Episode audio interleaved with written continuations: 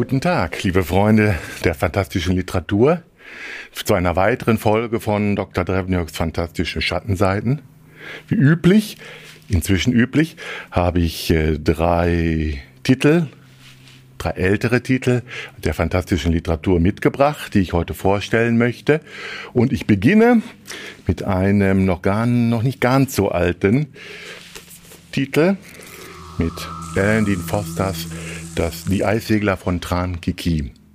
Ein typischer Science-Fiction-Abenteuerroman, wie er in den 1970ern üblich war. Ein Raumschiff wird im All von Piraten gekapert, schon ein für die Zukunft äh, sehr altertümliches Bild. Äh, eine kleine Gruppe von Passagieren kann flüchten in ein Beiboot. Das äh, stürzt aber über einem Eisplaneten ab. Und äh, es gibt nur eine irdische Kolonie auf der Erde, die muss man jetzt in möglichst kurzer Zeit erreichen. Es ist eiskalt, gefährliche Tiere schleichen überall herum. Und äh, natürlich sind Nahrung und Medizin knapp. Das ist eine ganz einfache Konstellation und jetzt zieht also diese kleine Gruppe über den Eisplaneten und stößt auf die Ureinwohner, die Tran. Das sind katzenähnliche Wesen, die statt normaler Füße mit Krallen künstliche, nein, natürliche Schlittschuhe unter den Füßen haben und sich damit über das Eis bewegen. Und sie haben dann eine Kultur errichtet, die völlig auf dieser Eisexistenz basiert. Die stehen etwa auf dem äh, Stand der Bronzezeit. Und äh, nun kommen Menschen und Tran zusammen und man einigt sich, dass die Tran, also die kleine Gruppe, zu dieser Kolonie transportiert, mit Hilfe des titelgebenden Eisseglers. Ein riesengro eine riesengroße wüste Konstruktion auf Kufen, die dann also über das Eis gleitet, mit Segel betrieben und äh, diese Fahrt wird dann auch eingehend beschrieben. Äh, man stößt dann auf äh, quasi Eiswale, die über der Oberfläche leben. Dann gibt es natürlich auch feindselige Tran und ähm, andere Munkelmänner, die auf diesem Planeten sich herumtreiben. Und so zieht sich die Geschichte eigentlich sehr simpel von der Absturzstelle bis zur Ankunft in der Kolonie. Und das Besondere ist an diesem Roman, finde ich, dass der quasi absolut an diesem roten Faden bleibt. Es gibt keine Abschweifung, keine Längen. 350 Seiten, pure Spannung, Spaß, überhaupt kein Tiefgang, ist völlig unnötig. Äh, eigentlich ist es die ideale Vorlage für ein Drehbuch. Ich habe mich, ich wundere mich jetzt schon seit äh, der Roman ist äh, knapp 40 Jahre alt. Ich wundere mich, dass der nie den Weg ins Kino gefunden hat, zumal er so erfolgreich war, dass Foster noch zwei Fortsetzungen dazu geschrieben hat, die allerdings äh, nicht annähernd mit diesem Erstling es aufnehmen können. Es ist äh, im Umfeld, ein Roman, der im Umfeld der damaligen Star Wars Filme auch entstanden ist, das merkt man. Das passt auch ganz gut. Alan Foster hat auch äh, Romane für das äh, Star Wars Universum geschrieben, hat sich sicherlich davon äh, inspirieren lassen, hat aber einen eigenen Weg gefunden, hat auf jede Mythenmunkelei, auf irgendeinen pseudophilosophischen Überbau verzichtet und das äh, geschafft, was ich eben so bewundere, den handwerklich reinen Abenteuerroman. Gott sei Dank ist dieses Buch immer noch erhältlich, wird immer wieder aufgelegt. Es hat also nicht umsonst seinen Erfolg und ist auch natürlich äh, als E-Book greifbar. Auch mein zweiter Titel, den ich heute vorstellen möchte, stammt aus dem Genre Science Fiction. Da habe ich aber nun mal ganz tief in die Mottenkiste gegriffen, das in jeder Hinsicht. Sieht man vielleicht auch schon äh, an dem Cover. Das ist äh, eines der aller, allerersten Heine-Taschenbücher. Da hatte die Science-Fiction-Reihe noch nicht einmal eine eigene Nummerierung. Es äh, ist Nelson Bonds Lancelot Biggs Weltraumfahrten. Das ist äh, quasi trivial Science Fiction in ihrer reinsten, pursten Form. Es stammt aus einer Zeit, Ende der 1930er Jahre, äh, die man als die goldene Zeit der trivialen Science Fiction bezeichnet. Und ähm, genauso sind diese Geschichten erfüllt von einem wilden äh, Drang, einem, einem, einem Traum von einer Zukunft, die es dann so nie gegeben hat. Äh, der Weltraum ist besiedelt zumindest das Sonnensystem, gibt also einen regen Raketenverkehr zwischen den Planeten. Und äh, Lancelot Bix ist also vierter Offizier auf einem Frachtraumschiff, das äh, allerdings schon bessere Tage gesehen hat. Äh, er steht immer kurz vor der Stilllegung und muss also ständig mit knappen Terminen kämpfen, ist also ziemlich heruntergekommen und äh, entsprechend ist die Besatzung auch ziemlich hart gesotten äh, besonders der Kapitän ist ein richtiger Raumbär, der es also überhaupt nicht leiden kann, wenn irgendwas schief läuft in seinem äh, Alltag. Und da kommt Nelson Bond, äh, da kommt jetzt Lancelot Biggs ins Spiel. Das ist nämlich äh, quasi ein Rainman der Zukunft, kann man sagen. Also jemand, der im Grunde alles weiß, äh, aber dann in der Umsetzung alles versaut. Und äh, dieses Buch ist im, ursprünglich eine Folge von Kurzgeschichten gewesen, die Bond dann 1950 nachträglich zu einem Episodenroman zusammengeleimt hat. Das hat er eigentlich ganz gut gemacht. Äh, aber man kann die, den Ursprung immer noch erkennen. Jede Episode ist irgendein Zwischenfall. Piraten überfallen das Schiff oder man äh, strandet in einer Raumfalte.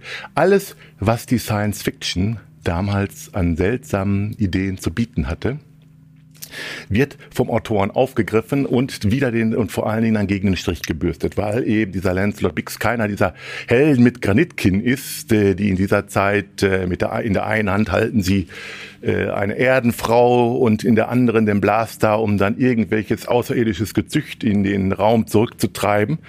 Mm, aber, Nels, aber Lancelot Bix ist einer, der versucht, dem Problem mit Köpfchen auf äh, den Grund zu geben und es zu lösen. Das klappt auch in der Regel. Äh, er muss allerdings immer erst den Widerstand des Kapitäns überwinden und auch seine Kameraden äh, überzeugen. Und dann macht er eben völlig verrückte Dinge, die dann aber zu dem gewohnten, äh, gewünschten Ziel führen. Die Krux bei der Sache ist, dass im Endeffekt, wenn alle schon hochzufrieden sind und äh, Lancelot Big steht vor der Beförderung, dann ergibt sich irgendeine Spätfolge dieser glänzenden Idee und ähm, Chaos bricht in diesem alten Raumschiff aus. Jedes Klischee, auch das auch heute noch gebraucht wird, äh, ist in diesem Roman enthalten und wird also wunderbar parodiert. Natürlich hat der genau dieser alte Raumbär hat eine wunderschöne Tochter, äh, die mitfliegt und äh, Selbstverständlich fliegt sie auf Lancelot Bix und umgekehrt und am Ende des äh, Buches wird natürlich auch geheiratet. Die Raumschiffe, die, das sind äh, quasi umgebaute U-Boote. Das ist also unglaublich, äh, wenn man das so liest. Computer, keine Ahnung. Man fliegt noch äh, und berechnet Kurs mit äh, Rechenschieber und schreibt das mit Bleistift auf Papier. Und äh, wenn man sich dem Ziel nähert, guckt man durch die Windschutzscheibe und drückt dann auf ähm, den Bremsknopf der Raketen, wird langsamer und äh, Pi mal Daumen landet man dann. Und so fliegt man auch. Und so geht das über die gesamte Distanz. Der Humor ist knochentrocken. Obwohl die Übersetzung äh, aus den frühen 50er Jahren stammt, die hat sich Gott sei Dank nicht geändert. Es sind total veraltete Ausdrücke dabei, die aber wunderbar hier in, in dieses Gefüge passen. Leider ist ausgerechnet dieser wunderschöne Roman schon länger nicht mehr greifbar. Also der verdient wirklich mal eine Wiederauflage äh, selbst wenn ich fürchte, fürchten muss, dass das jüngere Publikum vielleicht äh, diese, diese besondere Ebene, diese, diesen unfreiwilligen auch Humor heute vielleicht nicht mehr zu schätzen weiß. Für mein drittes heute vorgestelltes Buch wechsle ich nochmal das Genre. Ich bin ja bekanntlich ein großer Freund des Horrorromans und habe dann diesen Band mitgebracht. Mir kommt er gar nicht alt vor, dabei habe ich ihn jetzt vor fast 30 Jahren gekauft. Es ist schon erstaunlich, wie die Zeit vergeht. Äh, damals kannte kaum jemand Dan Simmons hier in Deutschland. Das hat sich inzwischen geändert. Äh, auch dieses Format ist interessant. Das ist ein übergroßes Paperback. Die gab es einige Zeit im Heine Verlag. Die hießen dann auch dementsprechend Jumbos. Und äh, naja, schön aufgemacht ist er nicht, enthält aber einen der immer noch schönsten Grusel-Horrorromane, die ich je gelesen habe. Er spielt äh, im Jahre 1960 in einer US-amerikanischen Kleinstadt und der Autor gibt sich viel Mühe, dieses, diese Kleinstadt-Idylle mit allem, was wir auch eher an Klischees kennen, darzustellen. Äh, im Mittelpunkt steht auch eine Gruppe aus fünf Jugendlichen, elfjährigen äh, Schulkindern also, die dann mit ihren Fahrrädern äh, in den Sommerferien Abenteuer erleben. Die Fahrradbrigade nennen die sich auch. Und äh, das Zentrum der Stadt ist die alte Schule. Das letzte Schuljahr äh, hat dort äh, sein Ende gefunden. Die soll jetzt abgerissen werden, steht jetzt leer, ist aber tatsächlich nur quasi wie die Spitze eines Eisberges, denn unter der Schule verbirgt sich ein uraltes Heiligtum. Das geht äh, auf die eher finsteren Seiten des alten Ägyptens zurück und äh, ist dann irgendwann in die neue Welt herübergeschwappt und hat einen Kult erzeugt, der jetzt ähm, nicht nur unter dieser Schule haust, sondern dem auch die fast die gesamte Prominenz dieser Stadt, dieses Städtchens angehört. Und dieser Kult, der arbeitet nun daran, Isis, den alten ägyptischen Totengott, ausgerechnet in dieser kleinen Stadt in Illinois äh, wieder auf diese Welt zu bringen. Dazu bedarf es auch äh, Menschenopfer. Und äh, da man nun mal in einer Schule lebt, äh, bedient man sich auch gerne der Schüler. Es sind also, es verschwinden auch äh, Schüler in dieser Stadt, was natürlich die allgemeine Atmosphäre äh, in dieser Stadt aufheizt. Äh, und jetzt beginnt auch der Ton ein wenig äh, umzuschwenken. Jetzt beschreibt eben Simmons auch die weniger angenehmen Seiten dieser Stadt. Äh, Sprit mag damals äh, fast umsonst sein. Die Autos werden immer größer. Man fliegt ins Weltall, fürchtet nur die Kommunisten. Aber es gibt eben auch andere Dinge. Äh, alltägliche Familiengewalt, Rassendiskriminierung und ähm, eine Obrigkeit, der man am besten ohne nachzufragen gehorcht. Und deswegen kann sich dieser Kult auch wunderbar in dieser Stadt halten.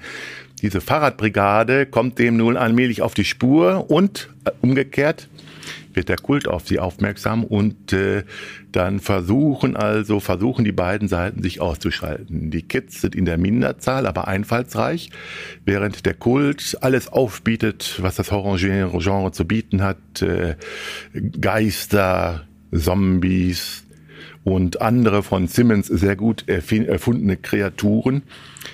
Die Stimmung ist quasi magisch. Es ist so eine Mischung aus Ray Bradbury und Stephen King. Es ist eigentlich der beste Roman, den Stephen King nie geschrieben hat. So denke ich immer über dieses Buch. Und das wogt dann also über, ich gucke mal, ja, über fast 600 Seiten.